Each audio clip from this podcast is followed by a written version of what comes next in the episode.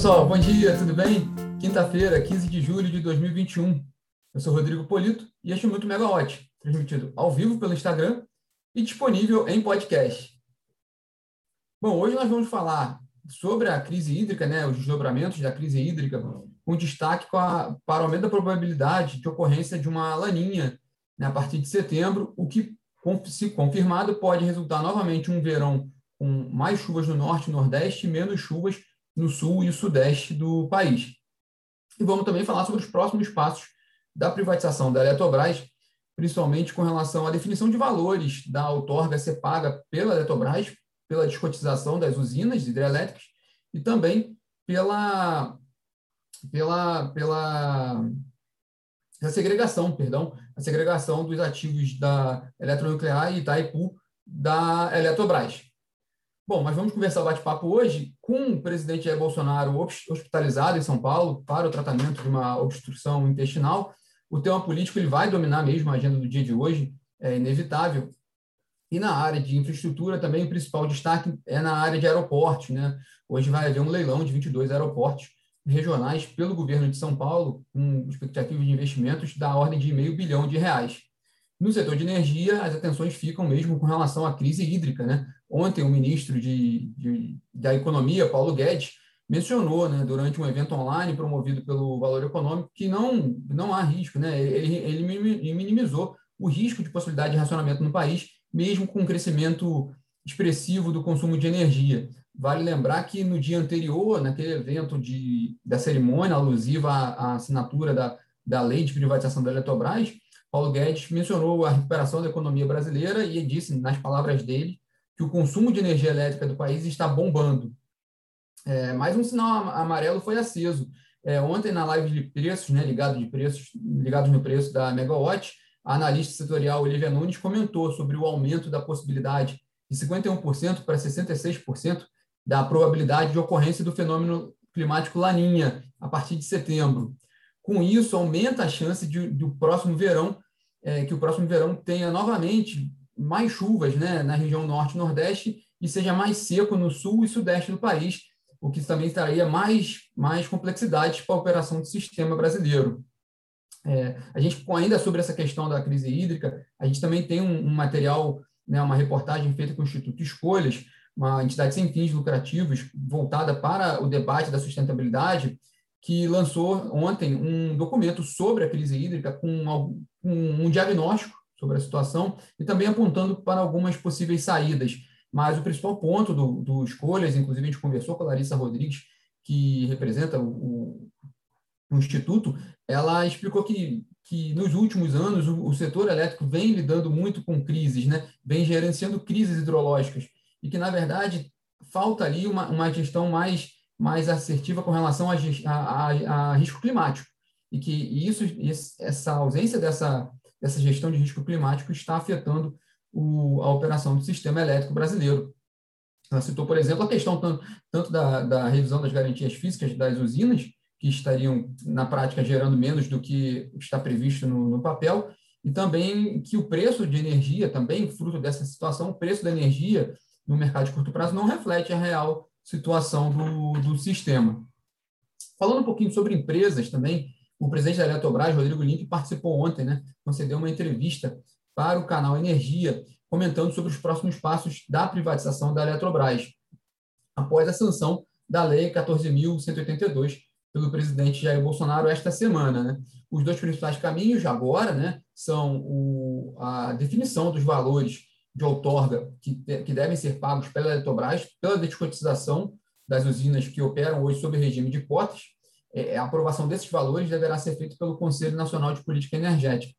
Em outro, ou outro caminho também, é, tem, serão feitos estudos para definir aquela segregação de Itaipu e eletronuclear da Eletrobras, já que Itaipu e eletronuclear vão ter que continuar nas mãos do governo, vai, vai, vai ter que continuar sendo estatal, pelo menos majoritariamente estatal, né? podendo ter participação de, de capital privado minoritário. E também como vai ser feita essa segregação, quem vai se vai ser, se vai ter uma nova uma nova estatal ou se alguma se a eletronuclear encamparia essa, essa companhia, quer dizer, essas definições, essas alternativas ainda vão ser analisadas, vão ser estudadas agora. O período é esse, de fato, né, para que isso seja feito.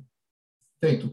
O, o, o Limp também comentou que existe a possibilidade da Eletrobras migrar para o novo mercado da B3, aquele, aquele grupo de, de um nível mais elevado de governança corporativa da B3, mas que isso deve ocorrer apenas após a privatização da companhia, que está prevista para fevereiro de 2022.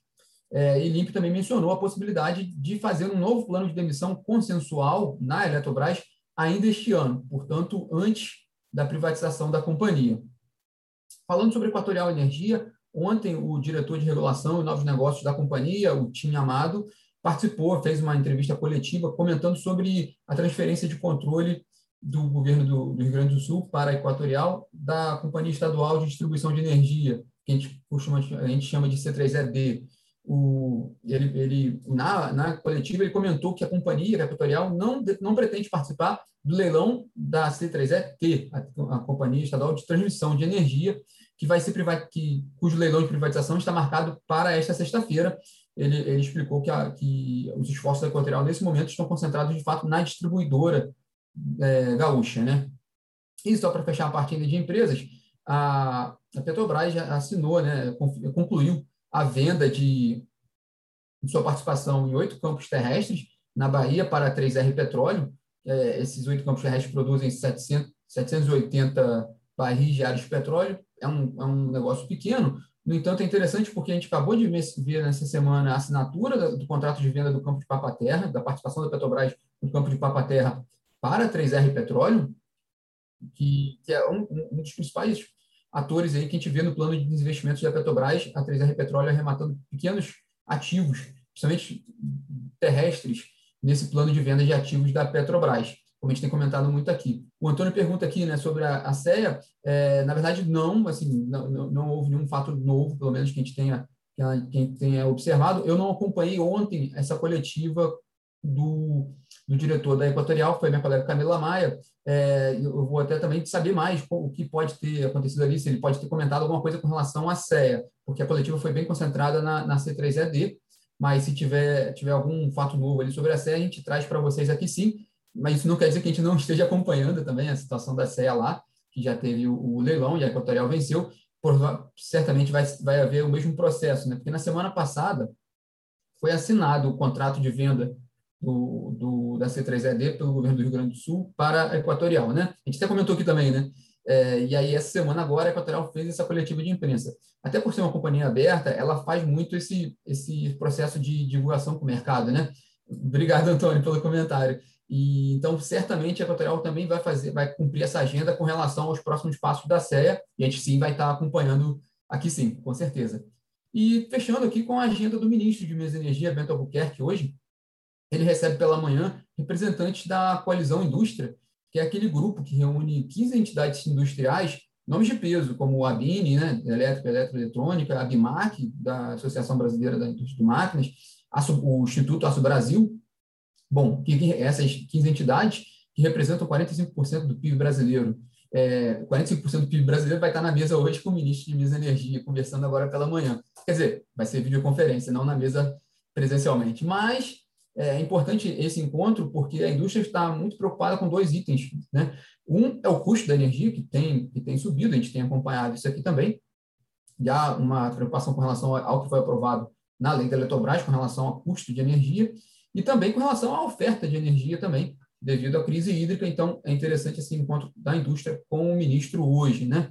É, também há aquela discussão é, de, de, setores industriais, aquela proposta também que tem sido colocada na mesa, né, na mesa de programa de resposta da demanda, também para auxiliar nesse momento de crise hídrica, então também é um ponto relevante envolvendo o governo e indústria. E também o ministro de Minas e Energia se reuniu à tarde com a Ana Reis, que é ministra do Tribunal de Contas da União. Aqui, sim, bastante atenção sobre esse assunto. É, o TCU ele tem, vai ter papel importantíssimo na privatização da Eletrobras. Todos esses estudos relativos à desestatização da Eletrobras, que a gente tem comentado aqui, todos eles precisam ser, esse, os, os estudos e os, os, valores e os números envolvidos, por exemplo, nas, no valor das, do, da outorga ser paga pela Eletrobras, pela descotização, todos esses números precisam ser aprovados pelo Tribunal de Contas da União, para que o processo de privatização da empresa avance. Então, é uma reunião importante. Esse trabalho do TCU agora vai ser importantíssimo com relação aos próximos passos da privatização da Eletrobras. Bom, pessoal, esses são os destaques de hoje. Nos vemos aqui amanhã. Tchau,